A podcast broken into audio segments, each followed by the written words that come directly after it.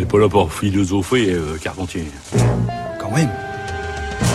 Incroyable. Bonjour Géraldine. Bonjour Adèle, bonjour à toutes et à tous. Aujourd'hui, vous nous parlez de la parution d'un texte peu connu de René Descartes. Savez-vous Adèle ce que sont les météores? Bah, c'est un lien avec les météorites.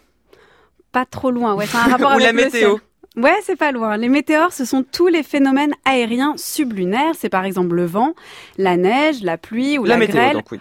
Ou encore l'arc-en-ciel, météore du grec météoros qui signifie qui est en haut. Mais les météores, c'est aussi le titre que le philosophe René Descartes a donné à l'un de ses textes peu lus et peu travaillés qui traite précisément de ces phénomènes qui ont lieu sous la lune mais au-dessus de nos têtes. Alors que nous dit Descartes à travers ces pages? Quelle pourrait être une philosophie des météores? Comment penser la pluie, la neige ou les arcs-en-ciel? Et comment ces pages nous disent-elles autre chose de ce philosophe d'abord connu pour sa métaphysique et son idée de maîtriser la nature, découverte de ce texte trop peu connu? Les prévisions par zone valables jusqu'à la journée de demain lundi. Pour Viking, vent de secteur ouest à sud-ouest 8 à 9, fraîchissant ouest 9 à 10 le matin, virant secteur nord-ouest. En fin de période avec de violentes rafales, la mer sera forte à très forte, croisée devenant grosse à très grosse. Pour Utsir, vent de secteur ouest à sud-ouest 7 à 8, fraîchissant 8 à 9 le matin, puis 10 Nous avons naturellement plus d'admiration pour les choses qui sont au-dessus de nous que pour celles qui sont à pareille hauteur ou au-dessous. Et quoique les nues, les nuages n'excèdent guère les sommets de quelques montagnes et qu'on en voit même souvent de plus basses que les pointes de nos clochers, toutefois, parce qu'il faut tourner les yeux vers le ciel pour les regarder, nous les imaginons si relevés que même les poètes et les peintres en composent le trône de Dieu et font que là il emploie ses propres mains à ouvrir et fermer les portes des vents, à verser la sur les fleurs et à lancer la foudre sur les rochers.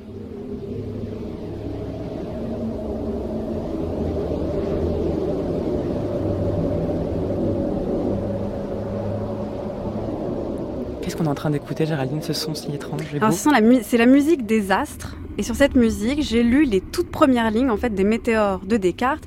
Et on l'entend tout de suite. Magnifique. Le ton est donné. Ce qui se passe au-dessus de nos têtes, on en sait très peu de choses. Nuages, foudre, pluie ou neige.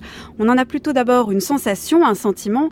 C'est de l'admiration, de la fascination, un peu de poésie et beaucoup d'imagination. Eh bien, il en est de même pour les philosophes. Le ciel les émeut, les inspire et leur fait aussi écrire les pages parmi les plus marquantes de leur philosophie. C'est par exemple Montesquieu et sa théorie politique des climats. C'est aussi Kant et sa nuit étoilée, tout autant morale qu'esthétique. Mais quelle connaissance les philosophes peuvent-ils avoir du ciel en tant que tel, sans se substituer aux scientifiques ni faire œuvre poétique? C'est la question qui se pose à travers ces pages de Descartes. Qu'a-t-il voulu nous dire en nous parlant de cette nature?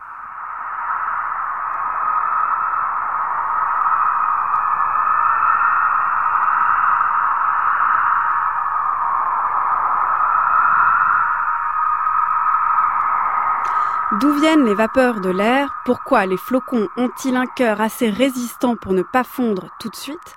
Pourquoi les éclairs de la foudre ne résonnent-ils pas tous avec la même force? Ce sont les questions que tente de résoudre Descartes, quelques-unes des questions qu'il tente de résoudre en se positionnant ainsi comme un véritable philosophe de la nature. Observation, description des effets et recherche des causes, ce qu'il a en tête, c'est d'expliquer le plus simplement possible tous ces phénomènes sublunaires. Et ce qu'il veut, c'est rendre compréhensible tout le merveilleux des éclairs, des flocons, des tourbillons, sans pour autant les désenchanter. Autrement dit, ce qu'il fait, c'est qu'il écrit à la fois comme un scientifique et comme un poète.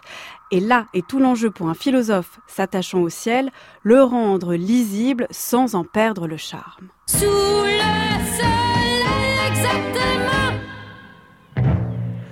Pas à côté, pas n'importe où Sous le soleil, sous le soleil Exactement, juste en dessous terre, feu et air, ce sont les quatre éléments de la nature. Forme et matière, actuel et potentiel, étendue, figure et mouvement, ce sont les concepts et couples de concepts auxquels Descartes a recours pour rendre compte des météores. Pas très charmant a priori, sans parler du fait que le philosophe lui-même n'avait pas fait grande publicité de ce texte-là par peur d'être condamné par l'Église et que ses confrères, Voltaire ou Bachelard plus tard, ont bien ricané de ces édifices imaginaires.